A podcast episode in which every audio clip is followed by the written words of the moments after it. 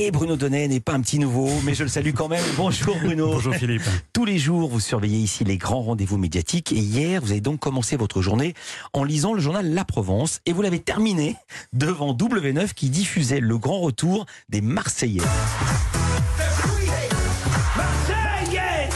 Car si les Marseillais, Philippe, sont devenus une véritable institution de la télé-réalité, ils sont aussi une fierté. Une fierté pour W9, la chaîne qui les diffuse, mais également pour toute une région. Voilà pourquoi le quotidien La Provence a consacré un très long article à ce phénomène cathodique qui entamait hier sa onzième saison, excusez du peu. Alors cette année, les Marseillais ont été envoyés au Mexique. Mexico, Mexico, Mexico, au Mexico. Ça les met en forme, mais ce qui a d'abord intéressé le grand journal méridional, c'est de rappeler l'incroyable succès de cette émission. 800 000 fidèles en moyenne l'année dernière, avec des pointes à 1 500 000 téléspectateurs, a-t-il claironné un tabac qui fait, paraît-il, pâlir de jalousie les autres chaînes de la TNT. Comme les jeunes téléspectateurs qui dévorent leurs frasques avec gourmandise, la Provence adore ses Marseillais. Alors, eh bien alors, la Gazette sudiste a carrément convié hier, dans ses colonnes, une sociologue. Oui, oui, vous m'avez bien entendu, une sociologue des médias, Nathalie Nadeau-Albertini, qui explique le succès tonitruant des Marseillais par deux raisons. Primo, nous dit-elle, ils sont touchants, sincères et sympathiques. J'ai une Laisse-moi tranquille Et secondo, à la différence de la génération du loft d'M6, les Marseillais ont très vite compris le jeu des caméras et surtout les enjeux des réseaux sociaux, nous dit-elle. Du coup, Philippe, j'ai regardé l'émission d'hier soir avec ces deux données bien en tête. Alors, s'agissant des réseaux sociaux, le thème est effectivement devenu un enjeu central pour les participants. Hier soir, par exemple, c'était même le tracas numéro un de Maeva qui a de gros problèmes avec un certain Greg. Je comprends pas pourquoi il m'a levé la parole et surtout pourquoi il m'a unfollow. Genre ça, j'arrive pas à l'avaler. Eh ouais, Greg a unfollow sur Insta. Alors en français, Philippe, hein, ça veut dire qu'il l'a ignoré, banni sur les réseaux sociaux. Hein Eh ouais.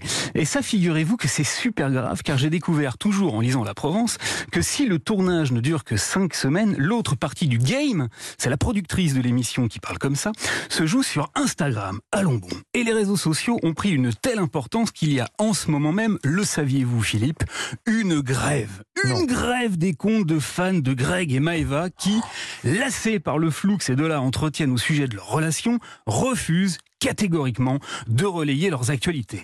Je pense qu'on est mal barré. Moi aussi. Enfin, la deuxième chose à laquelle je me suis donc attaché en scrutant l'émission d'hier, c'est à cette fameuse sincérité des Marseillais censés les rendre attachants foi de sociologue. Alors c'est vrai, hein, ces jeunes gens sont très sympathiques et en dépit de leur candeur, on voit parfaitement bien qu'ils ne sont dupes de rien. J'ai quand même été prise pour une idiote. C'est leur fraîcheur qui fait le succès du programme et jusqu'ici, le renouvellement de l'intrigue était assuré par l'apport régulier de nouveaux participants. Cette année, par exemple, j'ai fait la connaissance de Cynthia, qui a, à mon avis, hein, toutes les qualités requises pour percer dans le métier. J'adore me prendre en photo. Je m'aime beaucoup. je trouve que c'est la base, qu'il faut s'aimer, qu'il faut s'adorer. Parce que personne ne le fera pour toi. Personne ne t'aimera autant que toi tu t'aimes. Voilà, le hic, car il y en a un, Philippe, hein, c'est que cette année, la production a eu une idée totalement farfelue. Elle a décidé de mettre dans les pattes des candidats des comédiens, c'est-à-dire des imposteurs qui sont censés les duper, les mener en bateau, bref, les prendre pour des andouilles. Esteban a pour mission de se faire passer pour l'ex improbable de Giuseppa, venu la reconquérir sous le nez de Paga. Incompréhensible scénario qui revient à faire disparaître toute la fameuse sincérité qu'il aurait unanimement reconnue et à les faire passer pour des poires, ce qui est une tarte à la crème absolue et une faiblesse contre laquelle, jusqu'ici, la production avait toujours lutté. Alors voilà, hein, on espère que comme Maïva hier, tous les Marseillais crieront aux comédiens. Mais jamais de la vie, j'ai envie d'avoir Sinon, eh ben sinon, Philippe, il y a des risques pour que la grève entamée sur Instagram ne gagne l'ensemble des jeunes téléspectateurs qui n'aiment pas voir les bolos faire le siège de notre bonne vieille télévision.